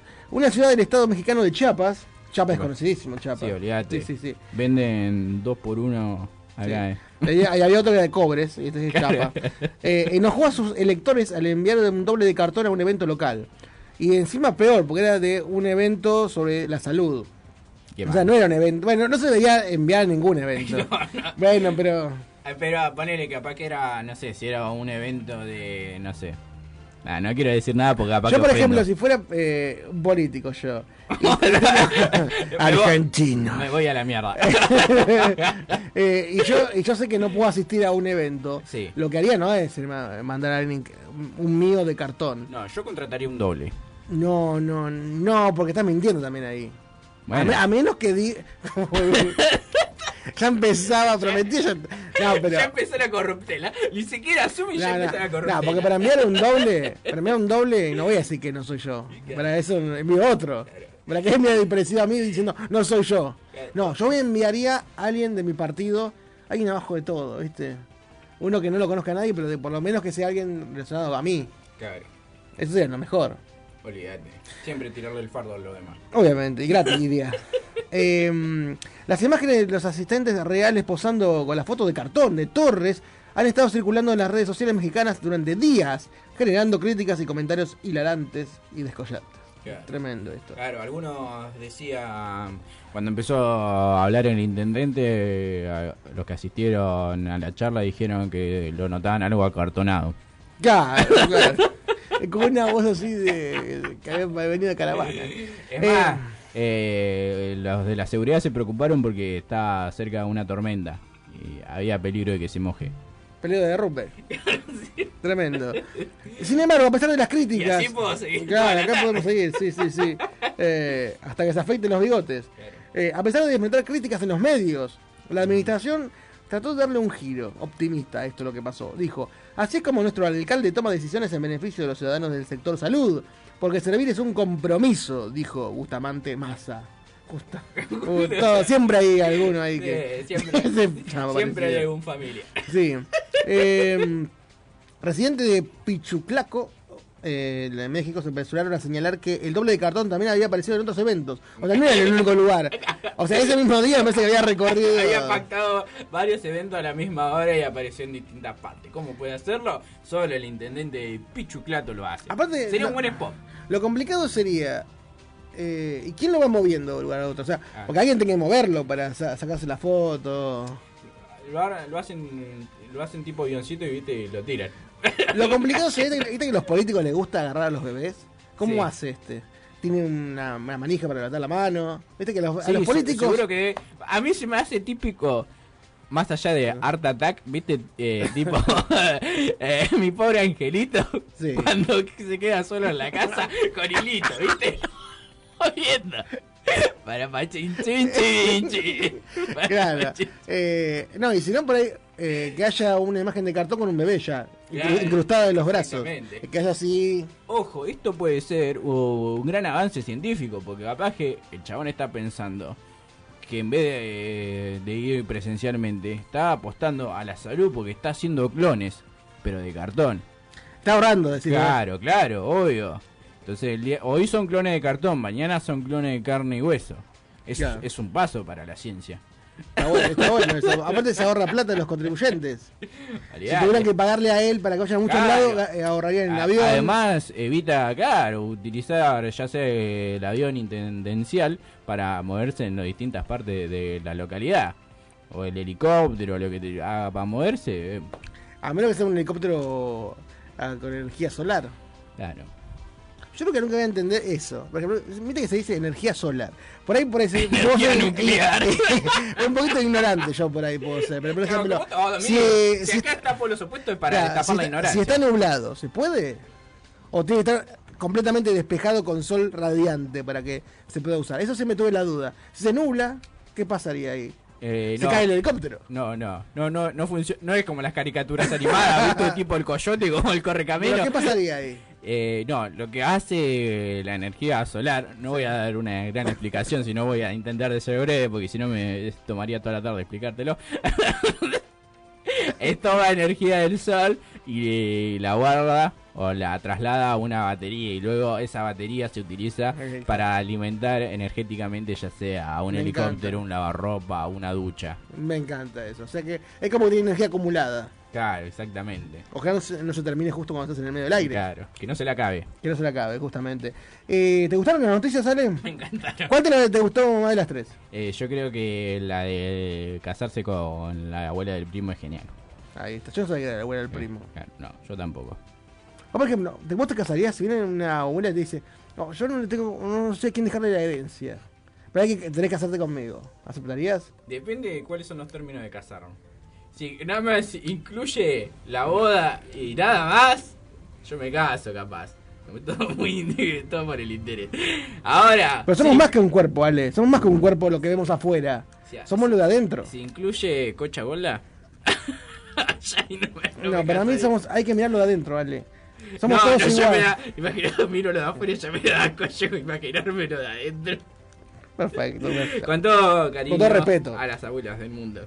Que tenemos que decir que el próximo bloque vamos a decir un poquito acerca de lo que se viene el día de mañana. Sí, ya creo que no valdría la pena decirlo en esta sección después de bastardear tanto a la pobre abuela. Pero bueno, un saludo a toda la gente que está escuchando del otro lado, así que le Y mandamos le un pido, le pido perdón. se arrepentía el toque. le, pido, Pero- le pido perdón a mi abuela si está escuchando esto porque Sí, lo dijo Ale. no soy yo. No, lo dijo, lo dijo Ale. es mi clon acartonado. habla, habla. Habiendo pasado en las noticias bizarras, ¿qué te parece, Ale? Si vamos primero con espacio publicitario y después un tema de Explicit Banda, atrapado en una banda de Florencio Varela. Y volvemos con qué, Ale? ¿Con qué? ¡Polos opuestos! ¿Quién se murió? El humor. Pero ahora, los sábados, está por los opuestos.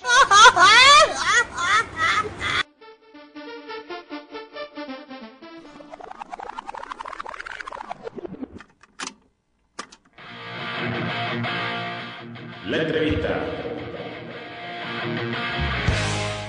Los abuelos de nada es un grupo que te pone alitas inmediatamente o te prepara para tirarte un piso 19. O los que se juntan son porque son del palo y se ponen a tocar y salen. Una banda de historias. Es la diferencia entre ser un músico, músico que de verdad tiene la música en el corazón, como por ejemplo tiene Mercedes Sosa.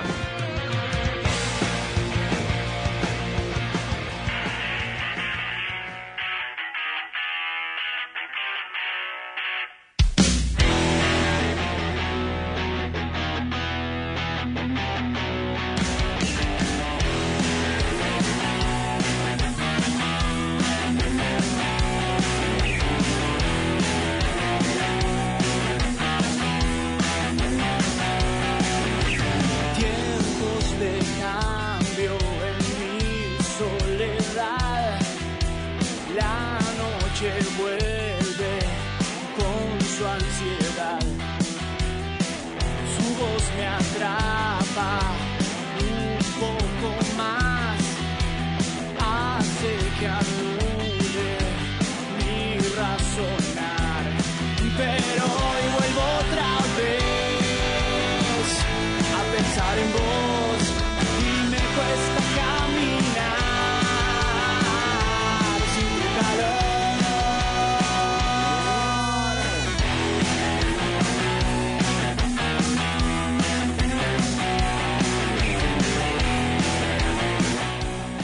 Volvemos con el último bloque de Polos Opuestos por la querida Nuevos Aires 99.7.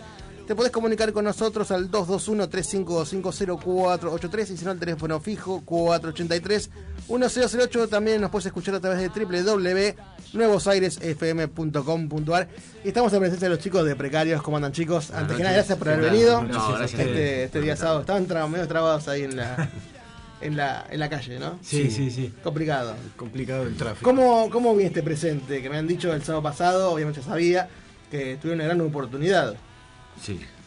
Sí, sí, sí, sí. Sí, eh, fue la, la verdad que una gran oportunidad. Nos llamaron el miércoles para ver si queríamos este, ser soporte de Pierre y bueno, por supuesto. ¿Qué? que- Ahí van a decir, no, no, no, no, espera, ah, no, no voy a mirá, no pensar, sé, eh. olvídate. Sí, sí, fue un Sí, sí, el Chapa llamó por teléfono y nos preguntó, che, ¿el sábado tiene algo que hacer? No, no, bueno, porque vamos a tocar con Pierre. Ah, ok. Así que imagínate que ah, del miércoles No no vamos a ver a Pierre, vamos no, no, a- vamos a tocar con Pierre. Así que hasta el sábado fueron días largos. ¿Y Porque- qué, y qué pasó del miércoles al sábado hasta ese momento? ¿Ansiedad? ¿O ustedes ya son personas tranquilas que no, Y que no les pasa nada? tuvimos que planificar dos días para ensayar, jueves y viernes. Sí. Eh, y después nada, en realidad sí, ansiedad todo el tiempo. Sí, ¿Y, qué, ¿Y se ensaya más eh, o, o lo normal? Antes de una fecha como... Uno siempre dice que cada fecha es especial, pero esta fecha era una linda lo- oportunidad para lo- gente que lo nunca que nos había pasaba que nosotros ya habíamos tocado 15 días antes presentando el disco en el Teatro de 43. Sí. Eh, entonces, para esa fecha ya hacía varios meses que veníamos ensayando mucho.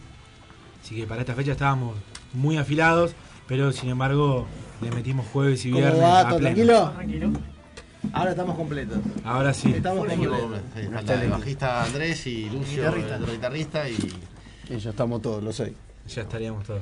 Recién hablábamos acerca de cómo fue la experiencia de tocar como teloneros ahí con una, gran- una banda de gran experiencia, que fue una oportunidad muy buena. Única, una locura, una locura. Bueno, escuché recién a Juan que decía es algo que ya veníamos ensayados por suerte, entonces nos agarró en un buen momento. Y bueno, estas oportunidades cuando le- se presentan hay que hay que agarrarlas. No hay otra. habíamos, eh, estuvimos todo el año con el tema de presentar el disco ahí en el teatro. Y después que a los 15 días otro teatro más, es como que... epa.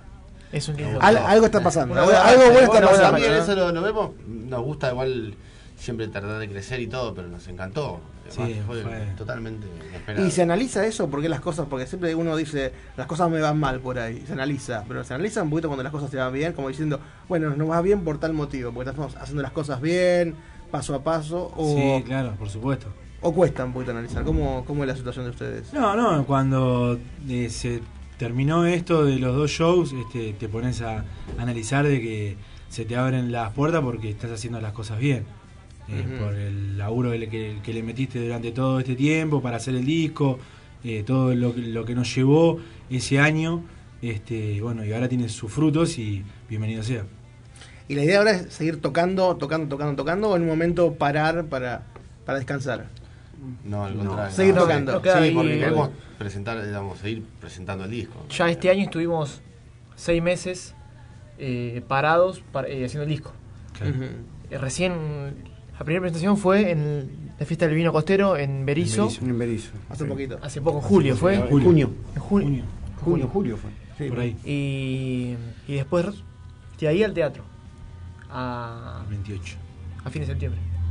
Y están guardados por algo, obviamente, por un motivo importante, que es el disco, pero tiene ventajas y desventajas, ¿no? Como que la ventaja es que querés salir a tocar en cualquier Sí, momento. sí, querés, presentar, eh, querés desesperado. Aparte veníamos de un ritmo eh, años anteriores que estábamos haciendo muchas fechas. Claro. Entonces, lo que pasa que eh, tuvimos la suerte de dar con un productor del, de la talla del Topo Espíndola que nos dio, que nos dijo, eh, pueden tocar, tocar y tocar y que los temas suenen como están ahora, o sea, como estaban antes, o podemos frenar, arreglarlo, hacer una preproducción, una grabación Claro. y mejorar el producto. Estaban crudos. Claro. ¿A dónde quieren apuntar? Dijo. ¿Quieren ser una banda eh, un poquito más profesional o quieren ir a tocar ahí por tocar y que le chupe todo un huevo? Perdón la hora, ¿no? ¿Se puede Salir sin ensayar, salir a- Claro, no, no, no, no. Y bueno, él. Y ahí nos reunimos y dijimos, bueno, sí, vamos a meterle un poquito de rosca, dar una vuelta de tuerca. Así. Así nos eh, hacemos un poquito más profesionales. O sea, esto es un proyecto serio. Exactamente. Ya a partir de la base que es algo serio, no es algo de y toco, si toco, si no toco no pasa nada. y- Es algo, un proyecto. Claro, empezó como un hobby, porque uno siempre arranca tocando la Sí, guitarrita, enchufar un poco claro. los quinotos, y de repente le fuimos tomando el gusto y empezó a ser hoy en día eh, palo a palo con, con los trabajos de cada uno. ¿Y en qué momento recién me decías acerca de que te había dicho, de, entre comillas te habías puesto los puntos como a ver en qué, para dónde vamos? Pero ¿en qué momento sentiste, o por ahí hubo un show o qué sé yo, que dijiste esto da para, para algo serio? Y en realidad, cuando empezamos a componer eh, los temas nuestros, que viste, siempre en un momento se arranca con covers y después vas metiendo un que otro tema. Empezamos a meter los temas nuestros, empezamos a presentar y notamos que a la gente le gustaba, respondía bien a los temas. Y dijimos, bueno, si gusta, vamos a seguir haciendo. obviamente también por nosotros. Eh, y, y ahí, por lo menos yo, ahí me cayó diciendo, bueno, podemos, estamos por un poquito más. Ujú. Y siempre un poquito más vas, vas rasqueteando, rasqueteando, rasqueteando hasta que llegas. Claro. Y la pregunta sería, ¿cómo se pasa el límite de que los escuchen? Viste que uno siempre empieza con una banda y te van a escuchar Sí. tus familiares, tus amigos, que siempre están ahí prendiditos. ¿Cómo se pasa ese límite de que los escuche gente que eh, tal vez no son amigos ni familiares? Y ¿Cómo eso se puede pasar? Y eso lo da el, el material. Claro. Vos teniendo un material bien grabado, ahí eh, ya lo subiste a las redes, lo promocionás, lo llevas a las radios. Sí, para que te pasen. boca en boca y con las fechas que te invitan como pasó con Pierre, que vas a tocar para Claro. gente que no te conoce, eh, y ahí es en donde uno tiene que aprovechar. Todas las fechas que salgan para público que no te conoce, eh, para que el material se empiece a difundir para la gente que no llegaste. Y que Claro. tus amigos y tus conocidos que les gustó, eh, con el boca en boca pase, de lado a lado. Aparte pasa muchas veces que tus amigos o familiares son por ahí subjetivos. Claro. Como que por ahí no te van a decir, Sí, "Uy, qué lindo eh, nene", eh, te dicen. eh, acá lo pifiaste. Claro. como te claro. decir, salió, salió Claro. perfecto. obvio. Hicimos, el año pasado hicimos un montón de fechas, ¿no? Pero nos faltaba el material como para llevar a las radios, que se escucha acá en La Plata. Pues obviamente nos gustaría que se escuche en un montón de lugares más, pero por eso en ese momento dijimos de frenar, justo llegó el topo, coincidió que pudimos, digamos, grabar el disco este año y presentarlo y bueno, ahora no sé qué ni cómo lo, lo que sigue, no sabemos qué, pero... Claro, sí, sí, la idea es girar un Lo poquito venga. por, la provincia. le presentaremos batalla. Sí. Eh, ver si en las vacaciones podemos ir a la costa, en las vacaciones en verano. No a a la costa. sino a tocar. Claro, no, eso es lindo, se Sí, disfruta. queremos difundir mucho los temas, que Claro. además los trabajamos un montón, cambiarlos Total. están buenos. Y sí, cuando si tuviéramos mucho más tiempo estaríamos ensayando más, haciendo temas nuevos, pero la verdad que somos todas personas, somos adolescentes, pero todos trabajamos, tenemos Claro, no, no pasa eso. cuando, tenés 15 años no tenés nada. eh, Es que bueno, tengo las 24 horas del día yo- para. Tenés y todo después el día responsabilidades. Es más, si tenés que dejar el, estudio, lo dejás.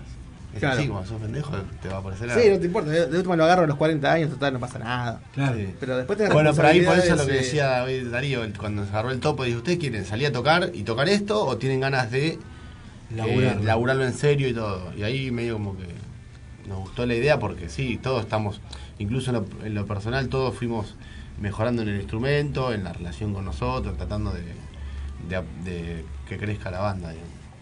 Aparte está bueno tener como, no digo un guía, pero alguien que te, que te diga, mira, está bueno por dónde van, que les dé algún consejo, está bueno eso. Sí, Sí, claro. Sí, sí. Es como el padrino. claro. Claro. Más o menos. El padrino más o no. menos. El topo es el padrino. Sí. Y con respecto a tocar, que recién me decías que le gusta tocar, tocar y tocar, eh, ¿cambia algo si es una fecha armada por ustedes, si es son invitados o si es, un, por ejemplo, una cervecería, que tal vez hay gente que va a comer, va a tomar, va, qué sé yo, y por ahí no nos conoce? Sí. ¿Cambia la, la forma de que suben ustedes o siempre suben de la misma forma, con las mismas ganas? No, como ganas es siempre igual. Siempre igual. Sin Sí. importar si es la nuestra o nos invitan. Sí, o- 10 personas, Eso sí, no- sí. Es igual. Lo que cambia por ahí es eh, lo que vas a mostrar. Si vas a tocar en una cervecería que la gente está comiendo, no vas a ir a tocar enchufado y tocar todos los temas de rock para adelante. Claro. Porque la gente está en otro plan. Y si vos vas a ir así, los vas a molestar. Entonces te, te- tenés que bajar un poco Sí. eh, y amoldarte a eso, eh, pero sin romper con tu esencia en realidad. Man- o sea, te Como tenés un- que un mantener. límite, un límite muy delgado. Claro, o sea, vos te tenés que ir manejando. Lo Y- mismo cuando armás una fecha tuya. Claro. Eh, ahí es distinto a que te inviten como pasó con Pierre. En una fecha tuya vos armás un show completo, largo, con temas, con climas, con un montón de cosas. Y cuando te invitan, te dan un tiempo y lo intentás Tenés que, a- tenés que respetarlo y exprimirlo. Claro, exacto.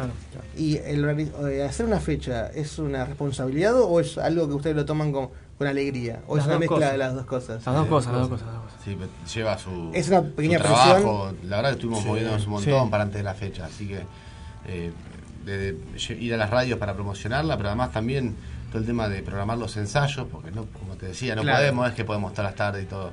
Programar los ensayos, pues somos seis, tratar de, de no llegar de la mejor manera. ¿Y qué días se ensaya? ¿O no hay un día? ¿Cómo es? ¿Qué hora hay? ¿Cómo, cómo vienen? ¿Cómo la pilotean ustedes? Por lo general son los viernes los ensayos. Los viernes. Pero sí, tenemos que. an- antes de, de la fecha esta ensayábamos viernes, sábado, las dos últimas semanas ensayó tres veces, cuatro, Tres, algunas cuatro veces veces por semana. Tres, cuatro veces por semana. Cuando podemos metemos un ensayo en el medio de la semana, que por Ah, ahí llegamos muy cansados, ensayamos de 10 a 12 en una sala. Llegamos re cansados, pero nos sirve ese ensayo. Para sumar tiempo, para mejorar algunas cosas que, que nos quedaron. Y hay un momento del ensayo que dicen, quiero salir a tocar, ya está, ya la, la ensayé como cuatro veces, ya está, no la puedo pulir más y quiero tocarla y quiero que llegue el sábado, ya está. No, yo para mí no. ¿No? ¿Siempre, siempre, se, No, puede, no. ¿Siempre se puede pulir un poquito más o...? Sí, siempre. Sí, siempre. Siempre. Siempre. Siempre. Pasa que está en la banda decir, bueno, eh, si no vas a estar un año con un tema. Claro. Siempre lo vas a Un encontrar. año ensayando y Claro. nunca. Claro. Ah.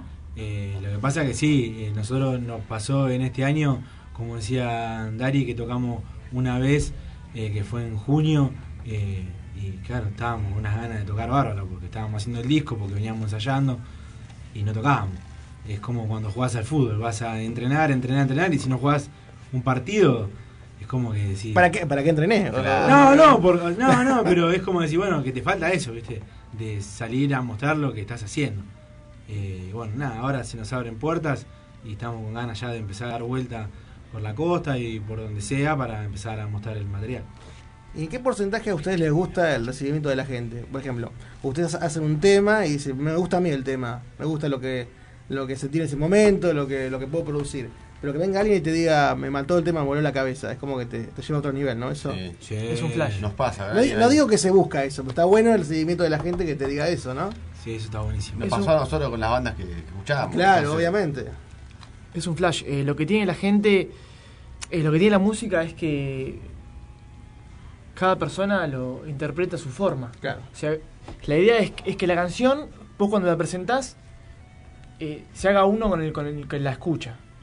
Entonces, es como decía él, nos pasa con los temas. Hay temas que, viste, vos decís, fa, este tema luego el, lo hicieron para mí.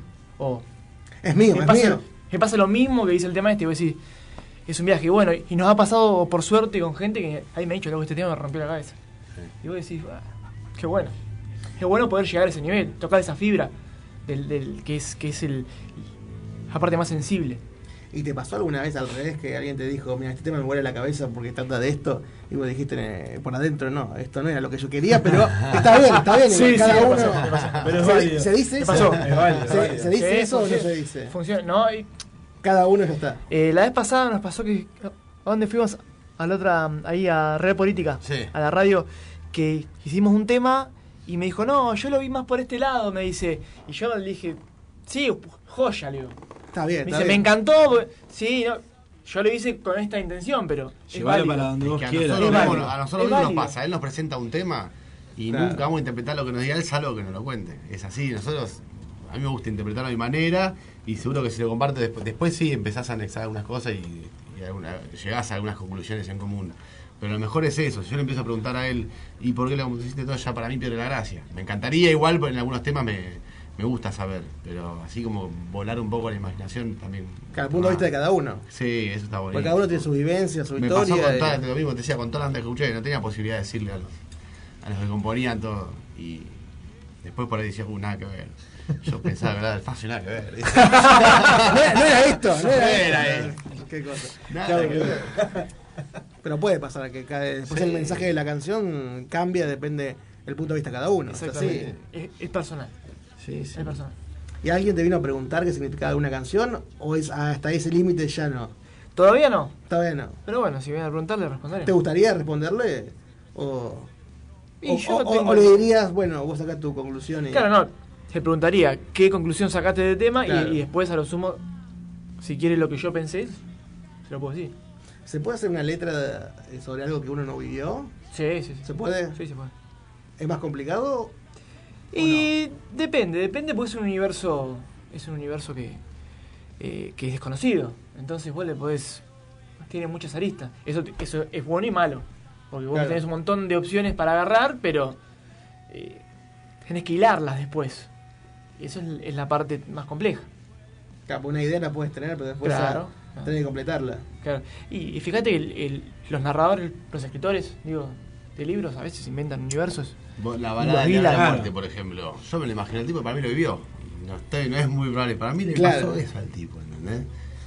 Tal, tal vez le ponen un énfasis al, al cantarlo Por eso. que vos decís, eh, Y- le pasó. Por ahí le- cuando componen las canciones él le pasaba lo mismo. Una parte por ahí le pasó y en otra parte por ahí le llegó con la canción.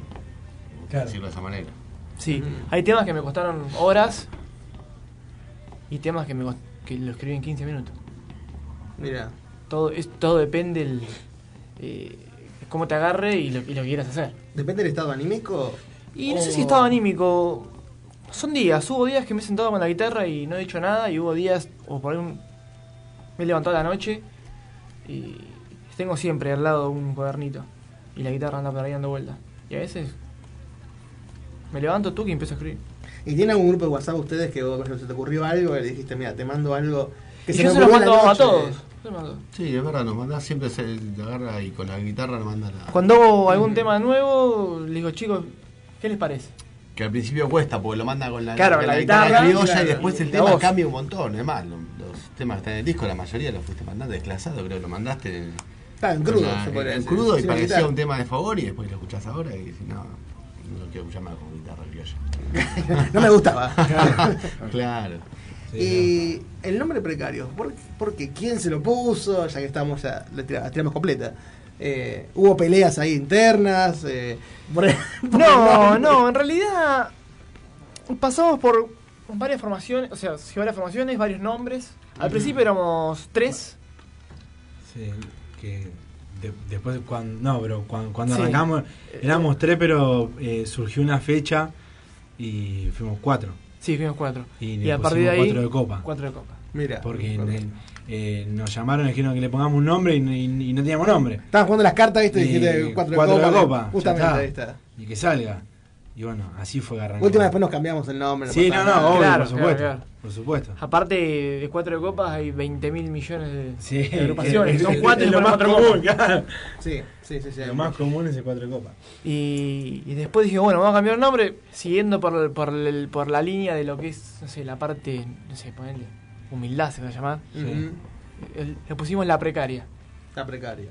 Porque Sí, porque e- era un re- recauchute de cosas todo. Sí. Yo estaba con, con, con una guitarra, con, sí, con un Sí. amplificador y una viola que no era mía, que me la habían prestado.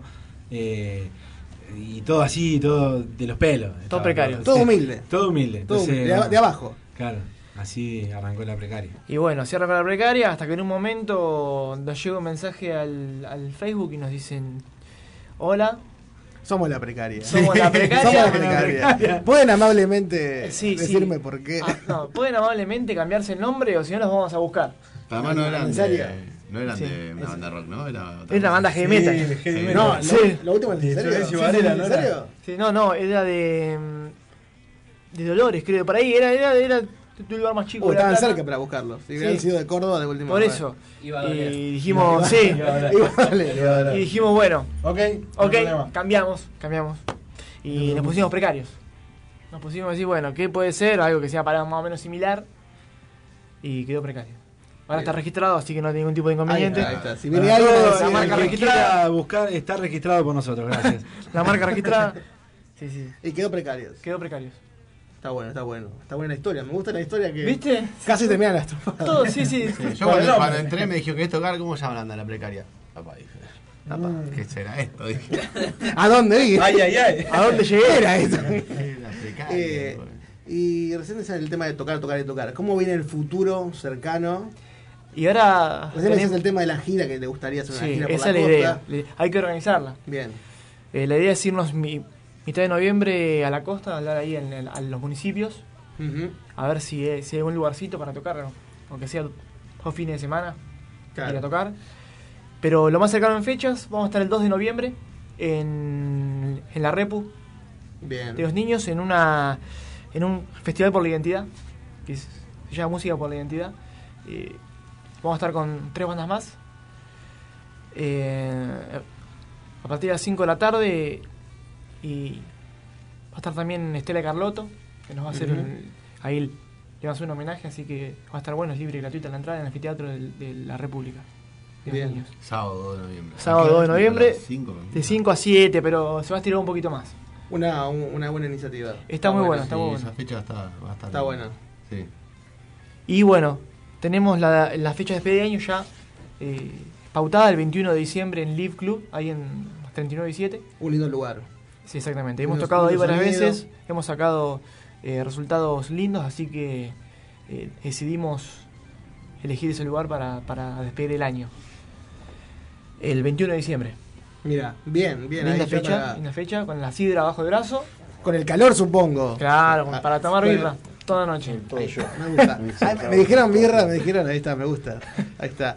Eh, chicos, ¿cómo la pasaron?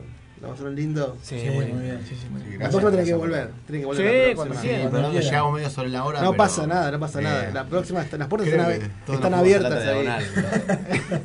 uno, uno, se- uno con la diagonal se pierde estando acá. Imagínate cómo, cómo será para la persona que viene de lejos. que viene de Dolores por ahí. Menos mal que, que- que- que no vinieron. llegar. Nunca llegaron. Por ahí, le, por ahí le ganaban. ¿Quién sabe? ¿viste? Y no ¿Quién sé, sabe? no sé. Nunca se sabe, ¿viste? Al final. perro Si que- vienen acá, perro- local. Perro que ladra, al final es así. Eh, así que ha sido un gusto, chicos, por haber venido. Bueno, muchas gracias. Un gustazo, Gracias, un lindo, un lindo cierre. Antes que nada, en la operación ahí, Valentino. Gracias por estar ahí, como siempre. Un, a Dami también le mandamos un gran saludo. El atorrante ese que no aparezca más. Sí, que no parezca más. Así que, Ale, un gusto. Nos estamos reencontrando, 150 Miguel. programas, 150. ya. 150. Tremendo, de ¿Quién lo puede creer? Y antes que nada, un saludo a todas las madres. para Falta todavía, pero bueno, no salimos mañana. Claro, pero ya Faltan no- horas. No salimos, lamentablemente es Jetta, dicen, pero bueno. Felicidades a todas las madres, eh, que la pasen lindo. Sí, que la pasen lindo, sí, A- obvio, a que tu la mamá, pasen bien. A tu sí, mamá, a mi obvio. mamá, a mi abuela, a toda la gente que está del otro lado escuchando. A todos los que son madres. A todos los que son madres, así. Eh, Ale, nos vemos el próximo sábado. Nos estamos reencontrando, Miguel. Gracias chicos por haber venido, un gustazo. Sí, Cuando quieran Gracias. volver, las puertas Sí. están abiertas. Sí, olvídate. Muchas gracias. Nos volvemos a reencontrar el próximo sábado con esta locura linda que hemos denominado ¿Cómo Ale? ¡Por los opuestos! ¡Chao! No me digas que ya se terminó. Justo cuando esto te estaba poniendo divertido. ¡Qué gran show! Pero no entendí nada. Mie sabía que Ale era un alienígena infiltrado. ¿De qué está hablando? No hay nada de eso. Eso es todo, eso es todo, amigos.